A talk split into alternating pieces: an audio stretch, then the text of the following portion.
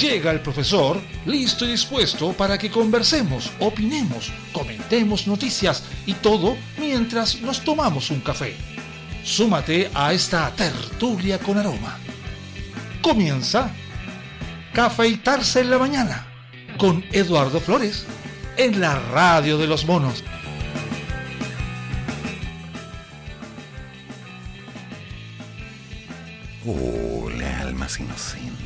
¿Cómo están? ¿Todo bien? No, pero bueno, hay que estar preparado para los pequeños cambios de clima en más de un ambiente que estamos empezando a vivir ahora que el año se nos va. Chile vivió siete procesos electorales en los últimos 14 meses. ¿Sabían eso? Chile ha acudido siete veces a las urnas en los últimos 14 meses para elegir nueve cargos de representación popular. Me siento muy representado. Un año electoral o un poco más. Y las megas elecciones fueron algunas de las frases que se oyeron en este último periodo. Y esto es que desde el plebiscito de octubre del 2020 en adelante, se abrió un proceso que no se detuvo hasta el pasado 19 de diciembre en la segunda vuelta presidencial, dejando hasta un hasta aquí nomás o hasta pronto, veremos cuando nos vemos, que les vaya bonito a las elecciones, al menos hasta el plebiscito de salida, cuya fecha aún no está por definirse. Qué lindo. Lo cierto es que no todas las elecciones arrojan resultados que hablarán de una tendencia entre los votantes, entre aquellos que en definitiva marcan las directrices de quienes quieren que gobiernen. Por ejemplo, el plebiscito emanado de un hito social como el estallido, arrojó un rotundo 78% para la opción de apruebo. Mm. Y hasta entonces, un récord de participación con el 50.9% de todo el padrón electoral. Claro, desde el 2012 el voto es voluntario. Otras elecciones importantes a juicio de los analistas es la de mayo, cuando la ciudadanía eligió alcaldes convencionales, gobernadores y concejales. En el caso de los alcaldes, la derecha fue la gran derrotada. Mismo escenario en el caso de quienes se postularon en el sector para redactar la nueva constitución. En tanto, la primera vuelta de gobernadores dejó a dos independientes y a un PS electo, y la segunda en julio, la centroizquierda logró imponerse en 10 de las 16 regiones. En tanto, la presidencial parlamentaria de Cores del 21 de noviembre mostró otra tendencia en el Senado, con una especie de equilibrio entre las dos fuerzas políticas antagonistas y una Cámara de Diputados más bien inclinado hacia la diestra. La primera vuelta de esa jornada hacía pensar que la derecha se recuperaba tras el 28% de José Antonio Cast y el 25% de Don Gabriel. Pero la balanza se volvió a inclinar hacia la izquierda en la segunda vuelta, dejando al frente amplista con el triunfo y los récords de votación que tanto análisis han suscitado. Pero bueno, ¿a qué se deben estos vaivenes en los resultados electorales en poco más de un año? Don Carlos Peña, abogado y rector de la Universidad Diego Portales, Planteo que esos vaivenes prueban las preferencias políticas que se han estado independizando de la posición y la estructura social, de la historia personal e incluso de la memoria de las personas. Lo que lleva a que éstas sean muy difíciles de predecir y sean más bien volátiles. Un breve repaso histórico da cuenta de cómo ha cambiado el clivaje Hacia el siglo XIX este se daba entre la oposición de la Iglesia Católica respecto del Estado y en el siglo XX por la posición de clases. Post dictadura fue entre el sí y el no. Y este último juicio de Peña acompañó a la política nacional hasta el segundo gobierno de Michelle Bachelet. Ok. De ahí en adelante se instala esta suerte de volatilidad más bien dependiente de cuestiones episódicas, pasajeras y del carisma de los candidatos. Un poco lo que ha ocurrido ahora. De lo contrario, dice Peña, no se explicaría que hace apenas cuatro años se eligió por segunda vez en la historia política moderna un presidente de derecha y al cabo de 18 meses ese presidente fue convertido en una especie de pararrayos de todos los malestares de la sociedad nacional. Me estoy deconstruyendo como analista, dicho el cáliz el pasado 19 de noviembre, mientras entraba en los resultados parlamentarios de ese día. El sociólogo y director de la encuesta Tú influyes, que nunca antes había escuchado, explica que la frase apuntaba precisamente a que no se podía anticipar qué grupos iban a ir a votar. Eso hace el voto voluntario. Moviliza ciertos grupos que son muy difíciles de detectar. Uno se tiene que deconstruir en términos analíticos para entender bien lo que está pasando. Esta conducta electoral, según dice, se viene dando desde el 2017, donde existe ese votante que convirtió en el antiguo sistema en algo diferente. Ahora votan todas las elecciones. Y por otro lado están quienes entran a votar en las elecciones de acuerdo a las motivaciones, miedos, amenazas, esperanzas. Y ese grupo va cambiando. No son siempre los mismos. Por ejemplo, para el plebiscito dejó de votar la gente de mayor edad y fueron los jóvenes quienes participaron en mayor medida también existen los electores de primera vuelta, de balotaje, los que votan en todas las elecciones, otros que se reservan solo para algunas. En definitiva, tenemos un votante a la carta de acuerdo a la urgencia o menú de los candidatos. Comento Cáliz, sin advertir que hay que tener cuidado con el significado de la palabra volatilidad, pues no tenemos gente que en la mañana piensa A y en la noche piensa B. ¿Cuál es la correlación de fuerza que existe? se pregunta Cáliz. Según su análisis, la que hoy vemos sigue siendo muy parecida a la del plebiscito del 88. Es decir, la derecha se maneja en torno al 43 y el 44% y la centroizquierda, o izquierda en sí, en torno al 54 o 55%. Germán Silva, analista político de la Universidad Mayor, coincide en ese análisis. Mientras siga votando el 50% de la población, uno nunca va a saber exactamente cuánta consistencia tiene el voto. Pero al menos entre la gente que vota hay una tendencia más o menos estable. El tema afirma es como esos grupos que se movilizan frente a determinados temas en una sociedad que ha estado cambiando día a día. En esa línea, el analista cree que incluso se puede hablar de una inclinación hacia el progresismo cuando se instalan temas o polémicas como el voto de las mujeres, en el caso de Johannes Kaiser, o el aborto, movilizas un voto más progresista. Bienvenidos a este día.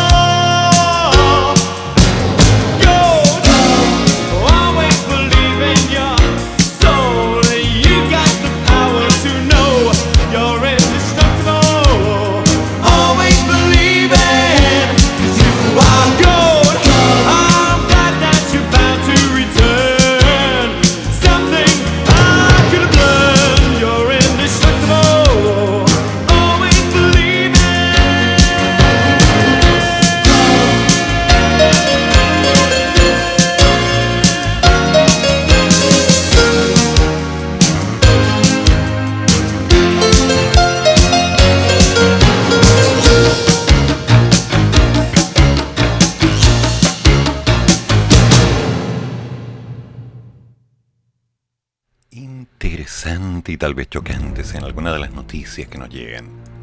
Más de 500 millones de dólares debe la TAM a las AFP. El real impacto en fondos de pensiones se desconoce. Su quiebra afectaría a ahorro de los trabajadores. Queda la pregunta, ¿qué dirá Osvaldo Macías o Joaquín Cortés de la CNF Chile? Preguntas curiosas que nos dejan como... ¿Ya?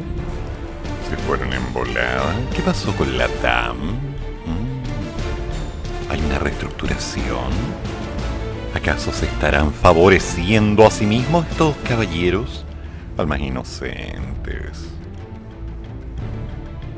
Nos encontramos en un pleno extraño. Sí, en un día común.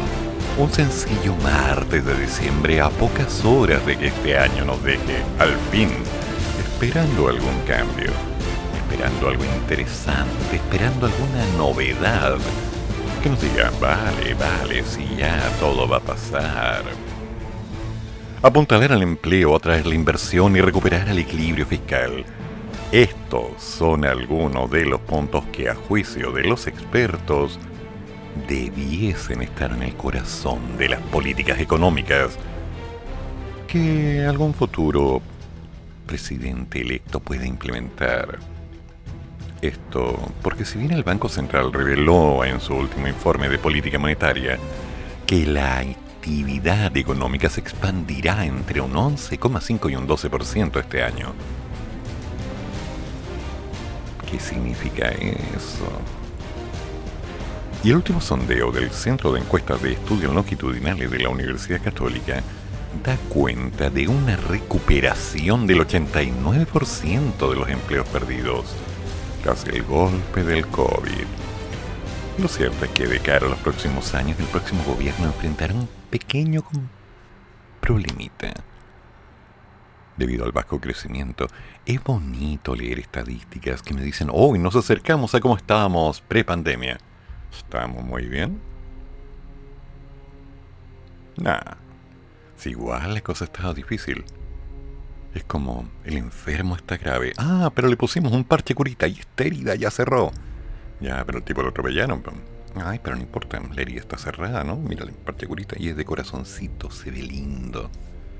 Así estamos.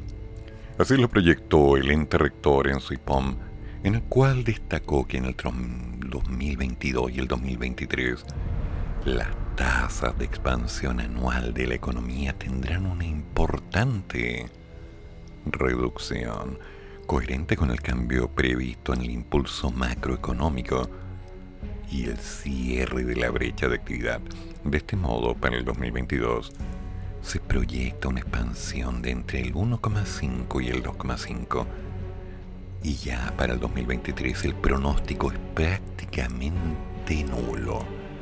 Asimismo, el inversor, el instituto emisor advirtió que esta trayectoria es posible, dado que se registran tasas de variación trimestral desestacionalizadamente negativas. Frente a estas luces levemente amarillas, Rodrigo Fuentes, académico del Instituto de Economía de la Universidad Católica, zanjó la economía y dice que ya ha sobrepasado el nivel de actividad prepandemia.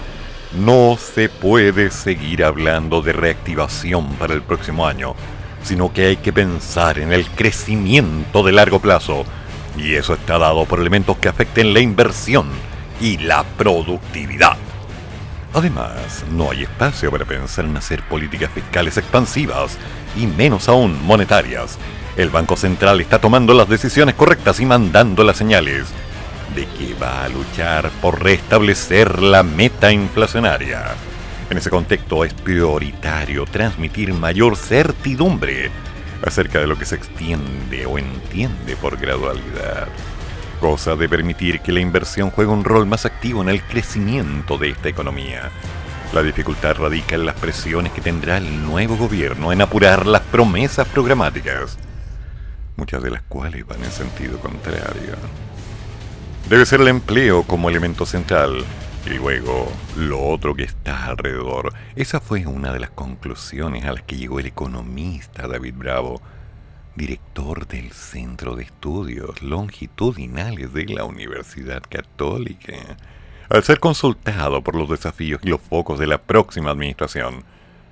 Considerando que algunas de las propuestas del señor presidente electo apuntan a incrementar con fuerza el salario mínimo para llegar a 500.000 hacia finales de su gobierno e incluso rebajar gradualmente la jornada laboral a 40 horas, lo que podría ir en sentido contrario respecto a consolidar la recuperación del mercado laboral.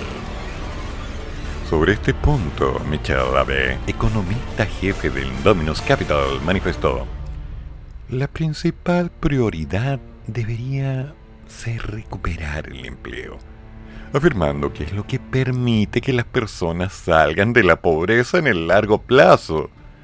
Porque tú no puedes hacer salir a las personas de la pobreza a través de transferencias, porque esas no son de largo plazo. Tienes que darle a la gente la capacidad de poder autosustentarse. Entonces lo primero que necesitas es que aumente el empleo. Y para que aumente el empleo debe haber crecimiento económico y para que haya crecimiento económico sostenible en el tiempo, es necesario que haya una inversión. Por su parte, el decano de la Facultad de Administración y Negocios de la Universidad Autónoma, Rodrigo Montero, expresó que un aspecto importante es avanzar con cautela en términos de las reformas que se desean impulsar en el mercado laboral, como la jornada de 40 horas, el mercado laboral aún está convaleciente del enorme shock que sufrió como consecuencia de la pandemia. Así, además de hacer hincapié en que se precisa prudencia a fin de no quitarle dinamismo a este mercado, comentó que un elemento fundamental para lo que viene es definir qué haremos para atraer la inversión de largo plazo cuáles son las certezas que estamos en condiciones de entregar para que los inversionistas se decidan a, apostar por nuestra economía. Acá hay mucha incertidumbre y hay cosas que ya podemos empezar a hacer, como por ejemplo definir el equipo económico. especialmente el jefe de las finanzas fiscales. De acuerdo a Cristian Echeverría, director del Centro de Estudios de Economía y Negocios de la Universidad del Desarrollo, otra prioridad radica en crear estos procesos de cambios y ajustes en políticas sociales y de redistribución en forma armónica y gradual, que no genere cambios demasiado violentos en las reglas del juego para el desarrollo de la actividad productiva, de las pequeñas y medianas empresas, de las empresas grandes también, de la inversión en general, incluyendo la inversión residencial de los hogares que por razones de tasas de interés está transitando hacia escenarios adversos.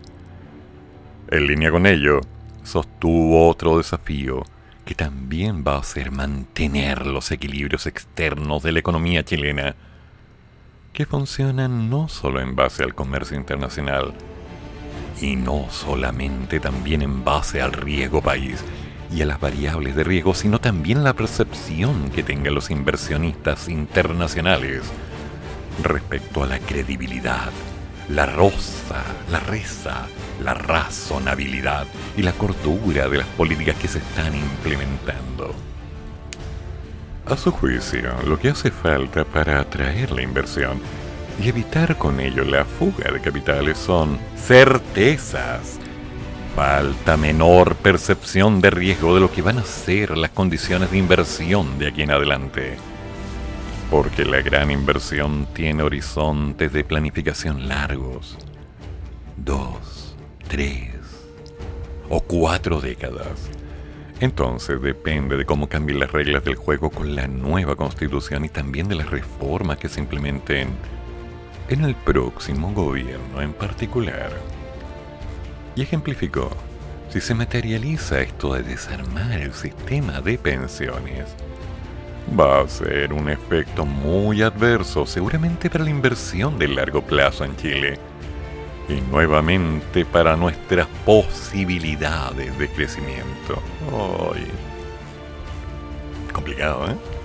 En el IPOM de diciembre, el Banco Central también dio a conocer los principales escenarios de riesgo, en los cuales los cambios de la economía serían más significativos y donde la reacción de la política monetaria sobrepasaría los límites del corredor para la tasa de política monetaria. A este respecto, a nivel interno, la mayor contingencia sigue siendo la evolución de las finanzas públicas, que no son claras sobre su estabilización en el largo plazo. En una situación como esa, se observarían mayores presiones de gasto que las previstas en el escenario central junto con un deterioro más significativo del mercado financiero local y del valor del peso. En esa situación, las mayores presiones inflacionarias llevarían a la necesidad de un aumento de la tasa de política monetaria, el TPM, por sobre lo que indica el límite superior del corredor, pese a lo cual es posible que la inflación no alcance a converger a la meta política dentro del horizonte de dos años. En ese sentido, Montero subrayó que además de la relevancia de saber quiénes serán los designados para conformar el primer gabinete de el presidente electo, sobre todo en lo que se refiere a cargos clave como el de Haciéndola o Economía, se requiere un compromiso firme y explícito en cuanto a la importancia de la consolidación de las cuentas fiscales. Y eso es crucial mientras que Echeverría aseveró en el escenario actual de la economía chilena que con muy bajas proyecciones de crecimiento para el 2022, prácticamente apunta en una economía estancada para el 2023. Impone severas restricciones para la ejecución de un programa muy ambicioso de políticas sociales. Así que yo diría que una prioridad va a ser cuidar el equilibrio fiscal. Tratar de que no siga creciendo a la tasa que lo ha hecho con la pandemia, sumado al estallido social, y a la vez administrar una agenda ambiciosa y expectativas también que se han generado en la población, especialmente en la base de apoyo del gobierno entrante. Finalmente, Fuentes, académico de la Universidad Católica, concluyó, los programas sociales deben ser financiables y el principal camino en el corto plazo es la eliminación de las exenciones tributarias. Alzas de impuestos a la renta aparecen ser menos efectivas para el crecimiento en el contexto social. Luego pensar bien y anunciar una reforma tributaria gradual ayudaría a bajar los niveles de incertidumbre. Tranquilizador, como pueden ver. Simplemente necesidades del sistema económico, parte de un modelo que hemos estado construyendo año a año, viendo como de pronto algunas cosas han sido mágicas, como cartitas sacadas de una manga o simplemente algo que apareció como una respuesta, un milagro, un misterio, que nos dice, hoy sí va a estar todo bien. Pero no, las cosas pueden y no pueden. Quizás sí, quizás no. Por ahora hay que tener un poquitito de atención. Comprar mm, no es tan buena idea. En este momento no. Rezar porque salga el quinto retiro ya se está convirtiendo solo en un sueño. Auspiciar a que las cosas van a mejorar es una linda esperanza. Pensar que alguien nos va a traer otro regalito pendiente de Navidad será algo que quedará pendiente hasta la próxima Navidad o a la que sigue. Mientras tanto, solamente hay que ir observando pero no sentados, no acostados, sino trabajando, haciendo alguna cosita por aquí y por allá, inventando y reconociendo alternativas, y tal vez, solo tal vez, buscando un horizonte nuevo para comenzar de cero. Ok, no es la primera vez.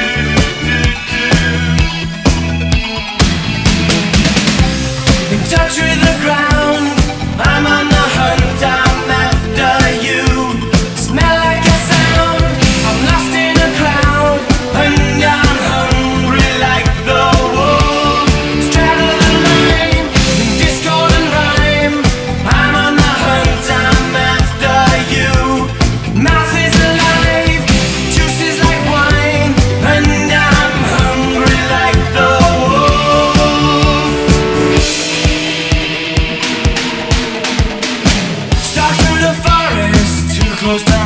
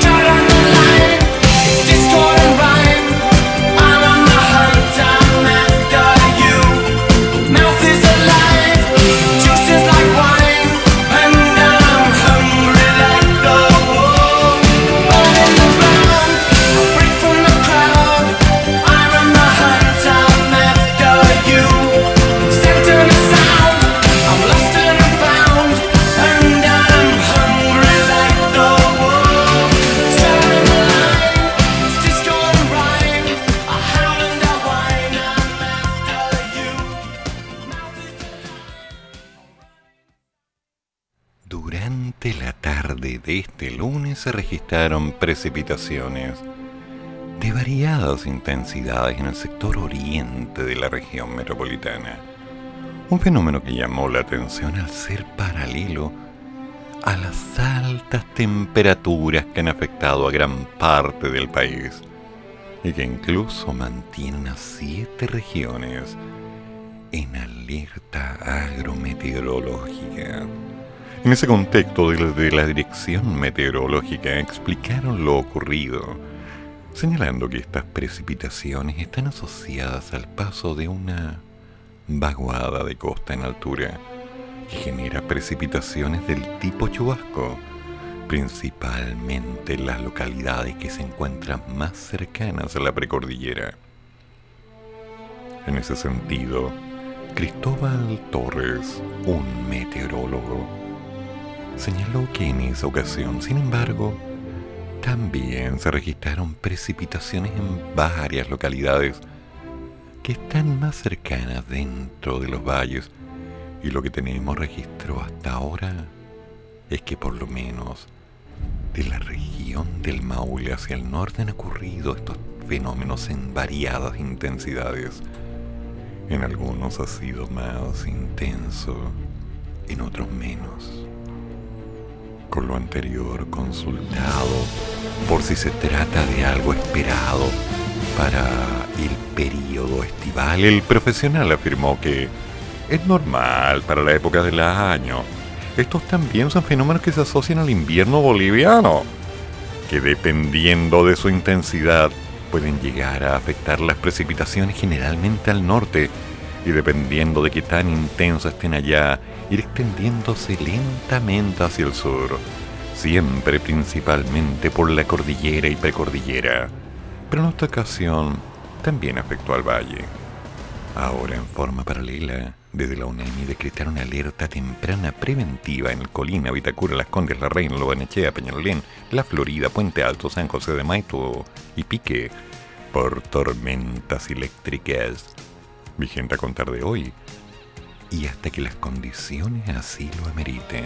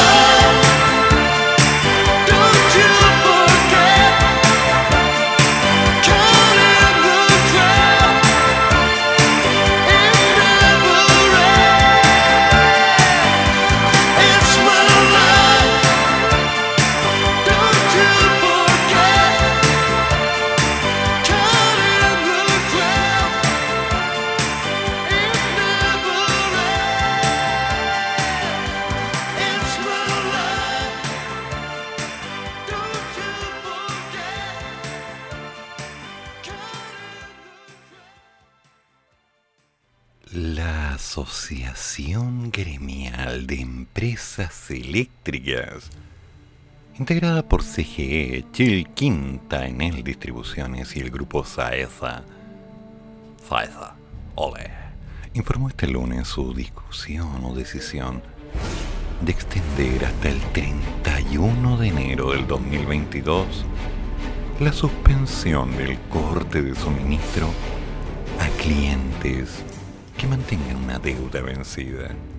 Esto mientras el Congreso aún no resuelve el debate en torno a la prórroga de la Ley de Servicios Básicos que prohíbe el corte de suministro eléctrico de agua y gas a quienes no puedan pagar y cuya vigencia vence el próximo viernes 31 de diciembre.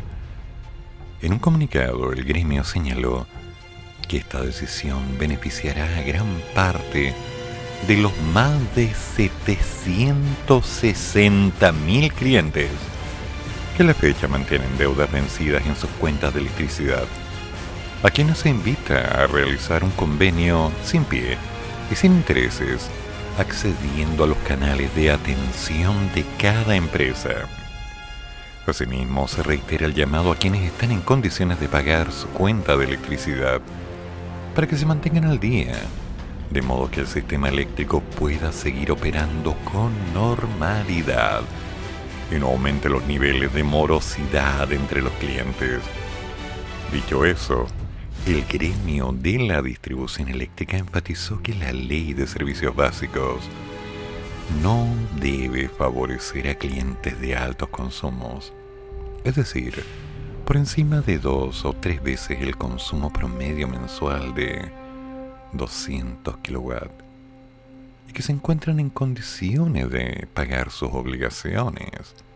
Por último, señaló que las eléctricas confían que la discusión en curso entre los poderes legislativo y ejecutivo impliquen que el Estado de Chile establezca a la brevedad una salida viable al problema de morosidad de servicios básicos, permitiendo, por una parte, dar un alivio a las familias más vulnerables y, por otra, respetar los derechos constitucionales de todos los actores involucrados.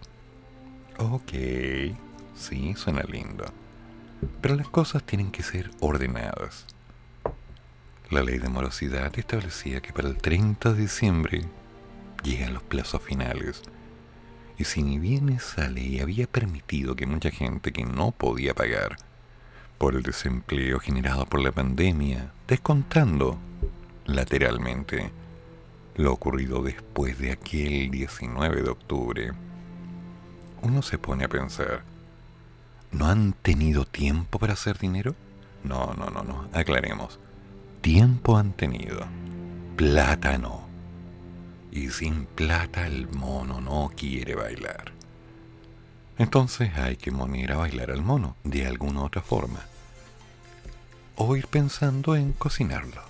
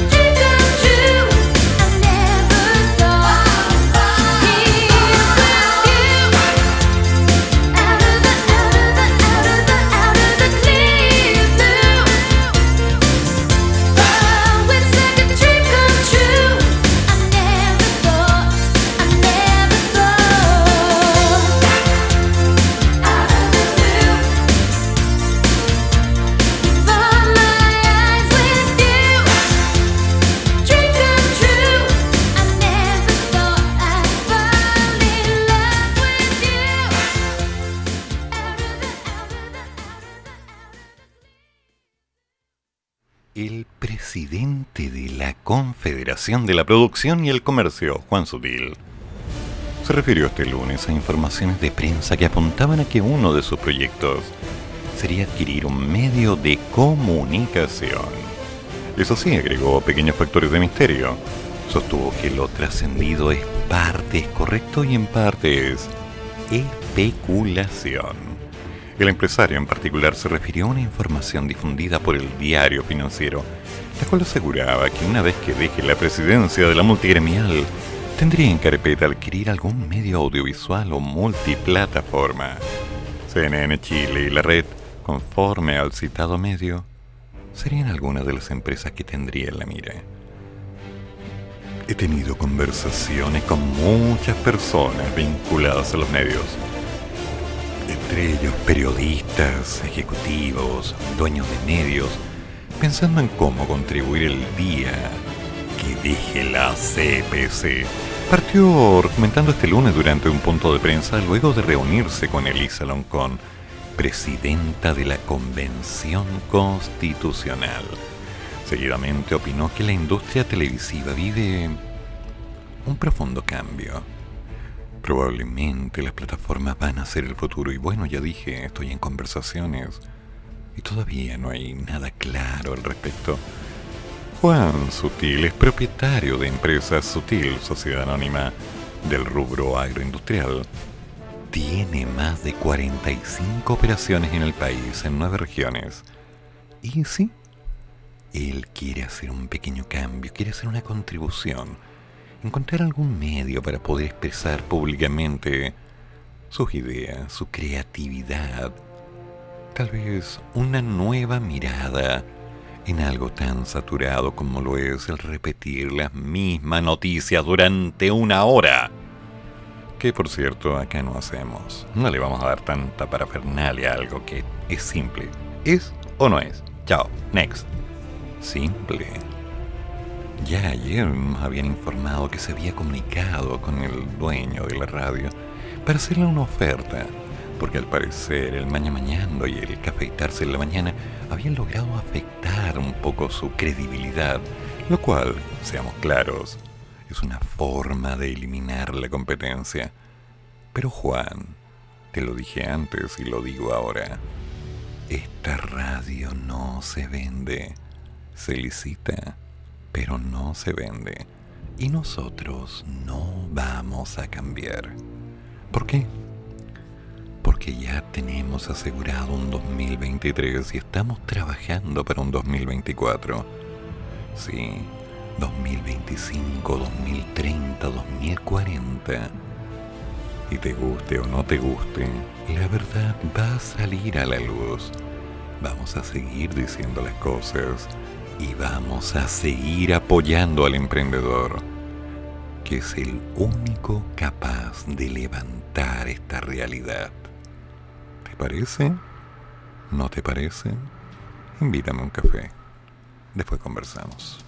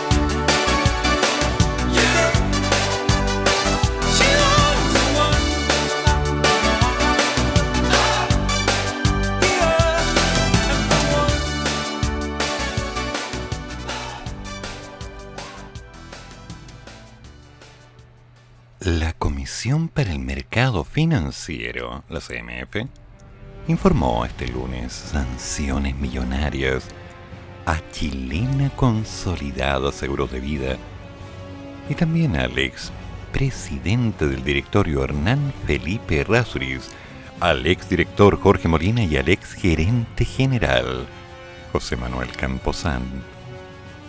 Las sanciones obedecen a una serie de irregularidades detectadas en la suscripción de pólizas de seguros de vida y accidentes personales entre la compañía de seguros y los sindicatos de Codelco 1, 2 y 3 de la división Chuquicamata y el correspondiente en la división Radomiro Tomic. Esta situación quedó al descubierto en enero del 2020, luego de que el ex ministro de Minería Baldo Procurica recibiera una denuncia anónima que le relevó, más bien le reveló los hechos. Chilena Consolidada le vendió a los sindicatos del estatal seguros con hasta un 68% de sobreprecios. ¡Qué solendos! En detalle, Chilena Consolidada fue multada por 7.500 UF, 233 millones de pesos. José Manuel Camposanto, gerente general, tiene una pequeña multa de 78 millones de pesos Hernán Felipe Rasuris, 19 millones de pesos, que fue lo mismo que le cobraron a Jorge Molina Pérez, el exdirector. La comisión sostuvo que no llevó a cabo de manera oportuna las acciones destinadas a corregir en los cobros a Codelco.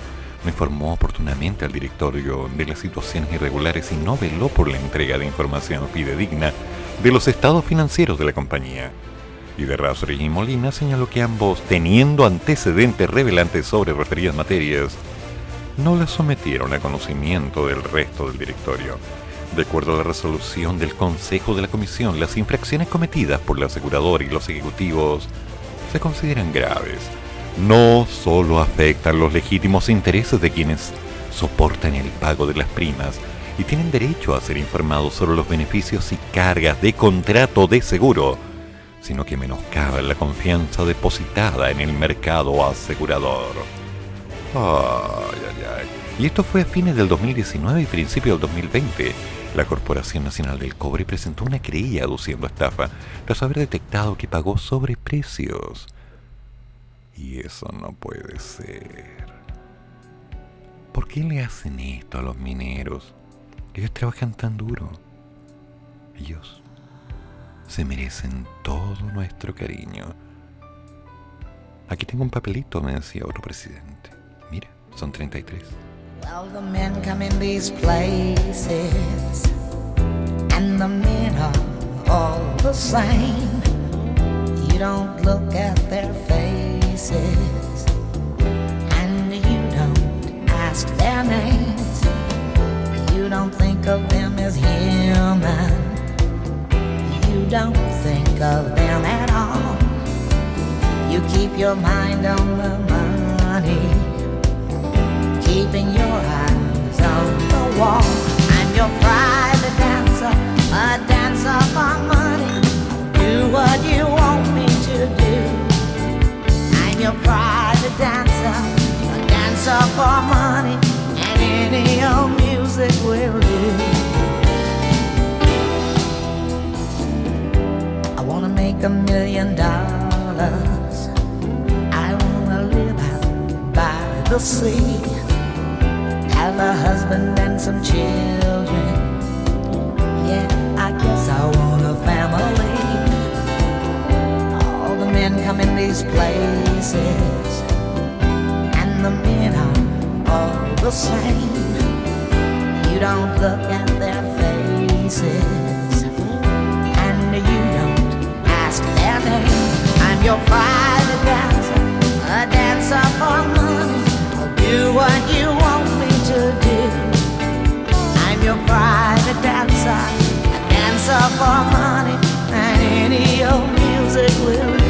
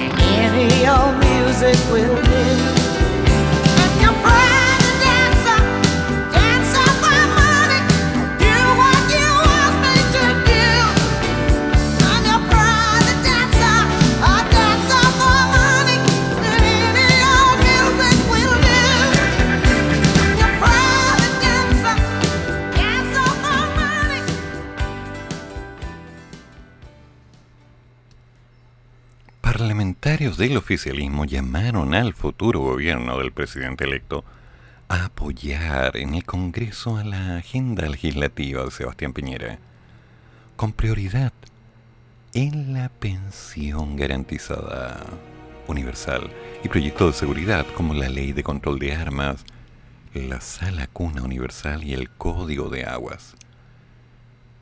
En la centroizquierda comprometieron su respaldo a la propuesta previsional, pero iniciativas como la ley de control de armas enfrentarán un duro trámite. ¿Por qué? Tres semanas de enero y una en marzo. Esto es lo que le queda a esta versión del Congreso Nacional y al presidente actual, Sebastián Piñera, para concretar la última agenda legislativa el diputado de la UDI, Jorge Alessandri, pidió que los parlamentarios que serán gobierno desde marzo apoyen la pensión garantizada universal y ayuden a mejorar los proyectos de seguridad pública. Si la aprueban antes de febrero, significa que podemos pagarla desde febrero. El diputado agregó que es necesario avanzar en los proyectos de seguridad que anteriormente fueron críticas y que ahora deben ser mejorados. El diputado de Convergencia Social, Diego Ibáñez, ve un panorama distinto para ambos proyectos. Comprometió el apoyo del bloque para mejorar las pensiones, pero se distanció de la ley de control de armas y el combate al narcotráfico. Permiso. ¿Y por qué? Gracias. Este gobierno no tiene una agenda acorde a las necesidades de la ciudadanía, es puro humo y populismo penal, dijo Ibáñez. Agregó también que a pesar de eso aprobarán aumentar la PGU, la que es un avance pequeño, pero que mejora nada. Se espera que en la primera semana de enero la pensión garantizada universal llegue al Senado. Hasta el 6 de enero hay plazo para las indicaciones en la ley de combate al narcotráfico que volvió a la Comisión de Seguridad del Senado. También se espera que en el último mes avance la ley de control de armas, la salacuna y el código de aguas, pero ¿cuál es el problema con la ley de control de armas? ¿Alguien me lo explica? A ver, aclaremos un par de cosas. ¿Qué necesitas tú para comprarte un arma? Bueno, plata. Después de que superas ese pequeño inconveniente, necesitas una validación psicológica para indicar que no estás levemente fuera de equilibrio. Ah, pero eso en general no es problema, porque cuando vas a control de arma te indican la dirección de un psiquiatra o psicólogo, psiquiatra en este caso, que te firma un papelito. Ah, después de eso, viene todo un procedimiento para que el arma llegue a tu hogar. Porque, dato, tú tienes derecho a tener un arma en la casa, pero no a portarla. Por tanto, si la compras, no la puedes llevar del negocio hasta tu hogar. No, te la tienen que llevar. Es todo un proceso. Y por otro lado, de niño lo aprendí. Las armas las carga el diablo. ¿Y quién las dispara? Muy bien. Me gusta la gente inteligente. La pregunta es, ¿para qué quieres un arma si no la vas a poder usar? ¿Para qué quieres? ¿Para intimidar a alguien que trate de entrar a tu casa? Cuidado. Recuerda que si alguien ingresa a tu casa no le puedes hacer nada, pero si estás subiendo la baranda y no ha puesto los pies encima, puedes hacer lo que te dé la gana. Son detallitos de la ley que sería bueno estudiar. Pero Chiquillo, ¿quién quiere tener un arma si el apocalipsis zombie todavía no llega? Bueno, todavía. Es temprano. Ah, en febrero vienen las vacunas. She thinks it's better left unsaid. She makes her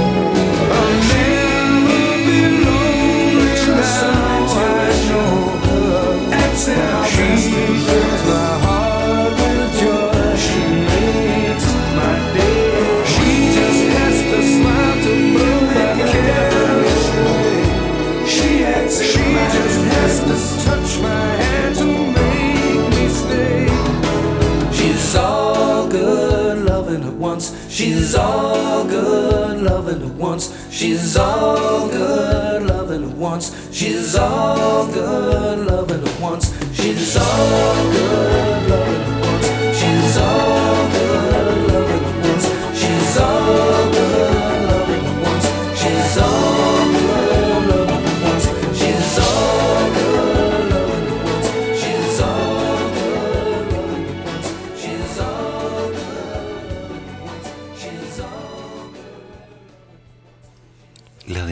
cristiana rechazó la propuesta de la UDI y Renovación Nacional de formar una alianza de oposición al gobierno del presidente electo.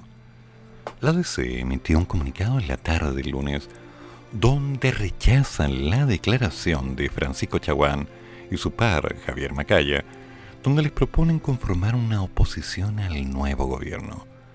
Desde la ODC rechazaron esta propuesta indicando que tras la primera vuelta, la Junta Nacional del Partido acordó apoyar a Boric en el balotaje, pero descartando sumarse a su gobierno, agregando que muchas de sus propuestas van en la línea correcta. Rechazamos las declaraciones de los presidentes de la UDI Renovación Nacional, Javier Macaya y el senador Francisco Chaguán en relación a buscar acuerdos con nuestra colectividad para conformar una oposición al gobierno de Gabriel Boric von Gabriel, Gabriel. Suena bien, ¿eh? Gabriel. En el tono de los discursos y las propuestas y planteamientos del presidente electo, que van en la línea correcta de lo que creemos es lo mejor para el país y para nuestra gente. Estaremos dispuestos a colaborar y acompañar todas las iniciativas que vayan en beneficio de la ciudadanía. Pero eso no significa que ingresaremos a una alianza de gobierno. Por último, afirman que están con la ciudadanía y descartan cualquier tipo de alianza con la derecha, por lo que buscarán trabajar desde su propio domicilio político. La DC siempre estará por colaborar con los gobiernos por el bien del país. Desde acá, desde la casita, y nunca aliándose con la derecha. Cabe añadir que la noche del domingo en el programa de Tolerancia Cero de CNN Chile, la competencia, claro, el otro eso que tiene el programa, porque, bueno, en fin, ya. Chaguán indicó que desde RN buscan articularse en el Parlamento con todos los partidos de la futura oposición, incluyendo los que están fuera de Chile. Vamos como el Partido Republicano, el Partido de la Gente, la Democracia Cristiana. Nosotros tenemos que aspirar a una oposición tan amplia como sea posible, pues hombre, pero con distintos roles. Un rol de articulación en el Parlamento en donde nosotros aspiramos a articularnos con la democracia cristiana, con el partido de la gente, con republicanos, con una relación amistosa y en su punto con el corazón de Chile Vamos que se mantiene en sus cuatro partidos. Ya, ok, ya. ¿Y a quién tienen como candidato, me dijeron? Aclaremos que las ideas son tan bonitas. Ya están empezando a organizarse para decir, no, es que no estamos de acuerdo. ¿Pero con qué? ¿Con qué? Esa es una pregunta maldita. ¿Con qué? ¿Con las acciones del gobierno entrante? ¿Con las opiniones del nuevo presidente? ¿Con las cosas que él dice o con las que él dice puestas por su gabinete o por quienes lo están asesorando? A ver, ¿por qué? porque ciertamente hay variables dentro de este juego que nuevamente no van a quedar a la vista. ¿Quién es el que manda? ¿Quién es el que decide? Aclaremos que va a haber una especie de equilibrio que va a impedir que cualquier presidente electo haga lo que quiera. Aunque tiene ciertas libertades, está claro. Pero nuestras metas no son frenar aquellos proyectos que no nos gusten, sino empezar a ser objetivos de una buena vez y construir sobre esa base los elementos que nos digan, mira, el problema que tenemos es capital. Y lo que tenemos que tener es seguridad. Una meta concreta es salud, otra educación. Son varias cosas entonces, ¿por qué no se ponen de acuerdo antes de empezar a reunirse para decir, hoy nosotros nos vamos a poner a todo lo que haya? No sean básicos, llevamos cuántos años con la misma canción mal cantada. ¿Y vamos a volver a empezar? Por favor, señora. Las cosas se hacen bien. La cazuela se hace como se hace una cazuela. ¿Cuál es la idea? de prepararla como un sushi simplemente porque no le gusta, señora. Organicemos la pauta, seamos un poquito más claros. Hay que apuntar hacia arriba. Ay, gentecita de política. Hacen lo que les da la gana y después están reclamando. Out from work, my rent is due. My kids all need brand new shoes. So I went to the bank to see what they could do.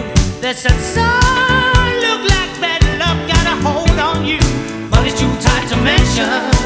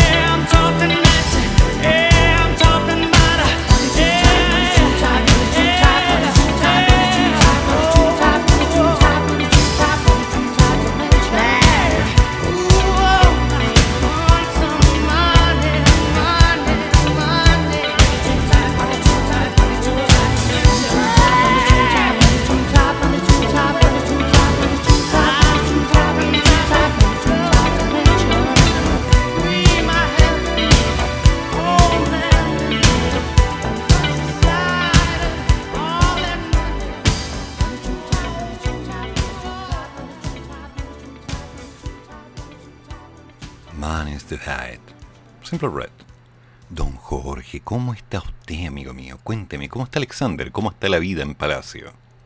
Profesor, buenos días. Estoy hablando tan tarde porque Alexander recién ha despertado hace poco de su sueño. Buenos días, mono, ¿cómo estáis? ¿Ah? ¿Algo que decirle al profesor? ¿Ah? No, no quiere nada porque está viendo, está haciendo sus sonidos raros porque está viendo algunos capi partes de Moana. ¿Cómo estáis? ¿Cómo dormiste? Oye, ¿cómo dormiste? No, no quiere nada, está todo vivo mirando. Con respecto a, todos los temas, Dios están demasiadas especulaciones, puta, que con el permiso suyo, como un votante que en primera vuelta votó y mi candidato no llegó y en segunda vuelta anulé, disculpando mi, mi buen castellano antiguo mozárabe, Puta que juegan con el cambio mando, yo sé, viene de la derecha quería ganar, viene la izquierda, viene el terror, vamos a ser como Chilezuela, vamos a comprar pan duro con la JAP, tendremos petróleo en la Antártida, no sé qué otra weá se me ocurre así de fatalista, sí, habrá más sol en verano, más frío en invierno, más luz en la mañana y más oscuridad en la noche. Están weyando mucho. Ahora, lo de Codelco, puta que lata, pero esa plata es del sindicato, se la descuentan a ellos, que se la arreglen entre ellos. Son más truchos los de seguro, pero hay que tener un seguro por si acaso, a veces sano. Eh, yo tengo un pequeño seguro para la Katy y el mono en caso de que los dioses no logren me pase algo. Pero a este hay que dejarlo un poco asegurado, aunque sea. ¿no? Es algo fatalista, pero a veces un poco de prevención no hace nada. Buen día, buen café, tengo tuto, tengo harta pega. Y me quiero ir para mi casa, aunque estoy trabajando desde la casa, pero el sentido se entiende. Profesor, buenos días, buen café y a todos los monos, saludos y recuerden, no presten plata antes de las 12 del día, porque si no, nos van a cagar. Cállate, cállate. Esas cosas no se dicen a esta hora. Se dice más tarde. Cállate, cállate. Volviendo al tema. 1.627.165 personas, más, menos, podrían quedar con su pase de movilidad inhabilitado desde el primero de enero por no tener la tercera dosis contra el bicharraco, según informó el ministro de Salud Enrique París. Según las cifras entregadas, aproximadamente 600.000 personas mayores de 45 ya perdieron el pase por superar los seis meses desde que recibieron la segunda o única dosis, mientras que 1.023.000 mayores de 18 años se les inhabilitaría el documento por no tener la tercera dosis desde el comienzo del 2022. Fue durante el balance del COVID-19 realizado la jornada de este lunes que la autoridad de salud entregó los detalles. El pase de movilidad, si no es exigido, no tiene ningún valor, expresó el ministro, quien agregó que este debe estar actualizado para ser efectivo. Aprovechemos la dosis de refuerzo, porque se sabe que evita caer en la UCI, evita fallecer. ¿Qué? ¿En serio voy a ser inmortal? no. Evita que los pacientes se infecten. Em, ¿De todo? ¿En serio? ¿De todo? Lenguaje, señor Paris. Por lo anterior, hizo un llamado a que la gente se acerque a los vacunatorios, lo que destacó que están preparados para recibir una alta afluencia de público, ya que son más de un millón de personas las que deberían inocularse con la tercera dosis durante esta semana, para no perder el pase de movilidad. Los vacunatorios han dado muestras de que se puede llegar a vacunar en las épocas más álgidas. Hasta 400.000 personas a lo largo de Chile en un solo día. Viajar sin pase de movilidad es como viajar sin pasaporte.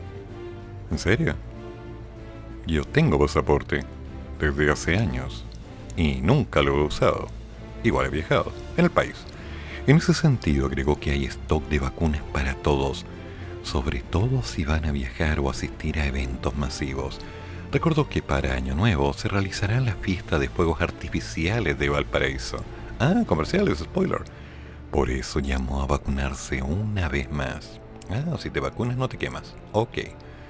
En lo relativo a los viajes, descartó un perdonazo para quienes viajen sin su dosis de refuerzo y vuelvan a Chile después del primero de enero.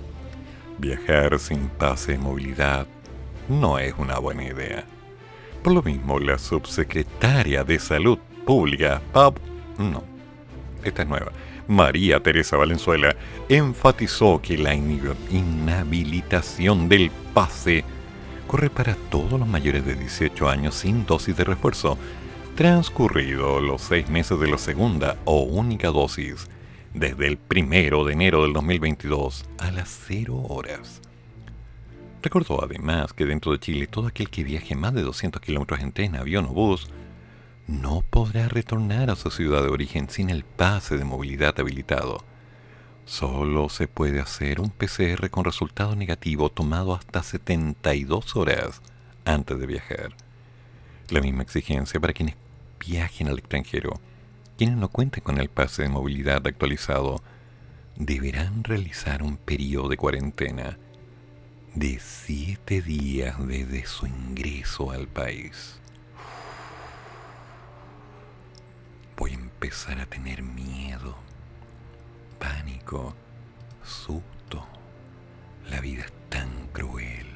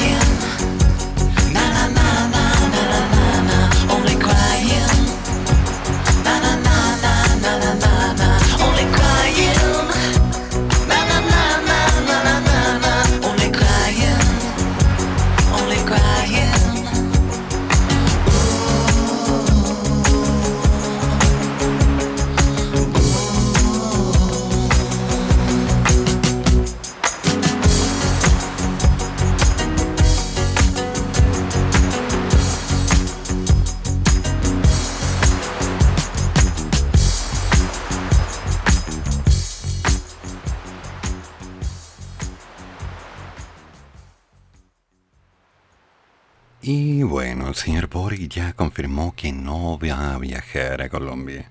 Se tomó un tiempo. La invitación fue el lunes pasado y recién ayer dijo, no voy. Simplemente no voy. Bueno, ok, Colombia te espera, Colombia espera varios. Colombia nos dice, acá hay café, chico, mi pana, vamos a comer. No está malo.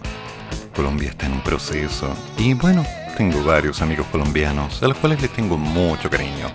Mientras tanto, los o incendios forestales en Requinó y Machalí siguen activos. Han consumido más de mil hectáreas. Las cosas no paran, las cosas se ponen complicadas. Abogado querellante dice que existe satisfacción tras condena de expareja por la madre de Amber. Es un tema. Provincia de Osorno pide celeridad en proyecto de ley que busca declarar la leña como combustible. Y tras no tener operador de balsa, vecinos de Tolten acusan falta de conectividad en días festivos. El país está moviendo. Negra venganza. Grupo anarquista se adjudica instalación de explosivo en dirección de gendarmería. Caso crudo iraní. Abogado de más de mil afectados confían en que los ejecutivos de NAP serán condenados. ¿Qué pasa en el mundo? Hay cosas que no van a cambiar. Violencia, agresividad, amenazas, miedos, cuánta cosa. Pero esa es tierra de otro país.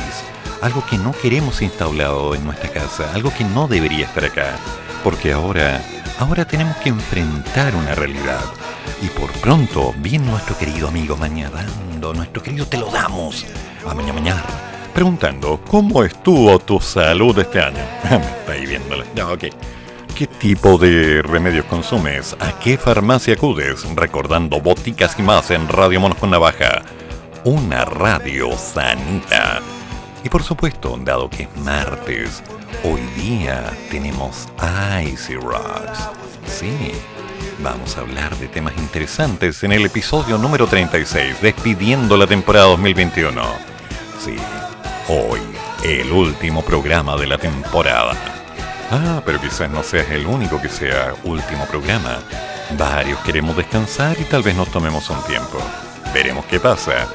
Icy Rocks, todos los martes con repeticiones a las 18 horas y jueves a las 11.30 y también a las 18.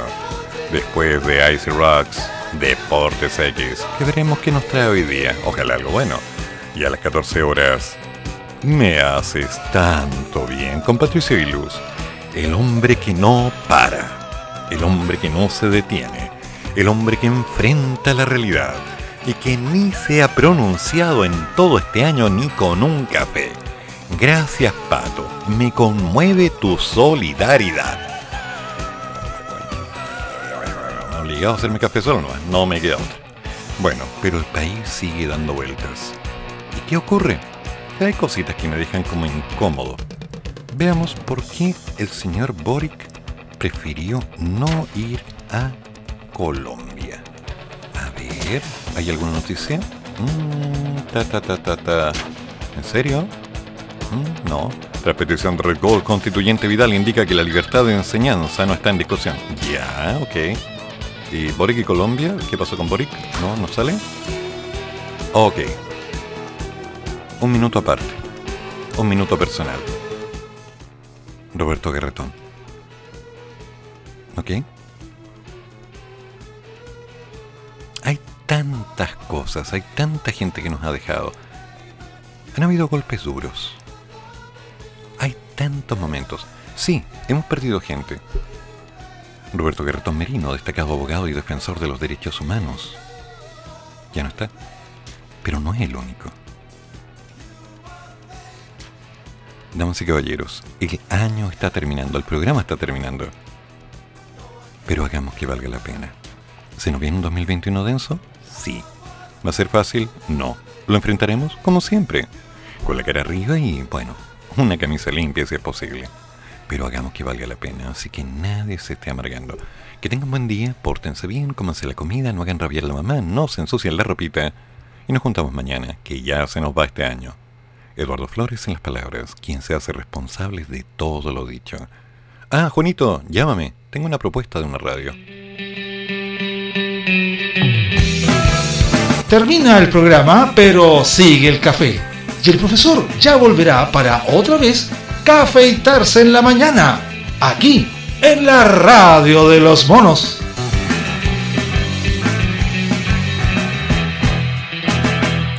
Tengo una duda.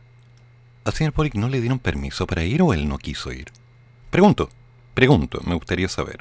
Que tengan buen día.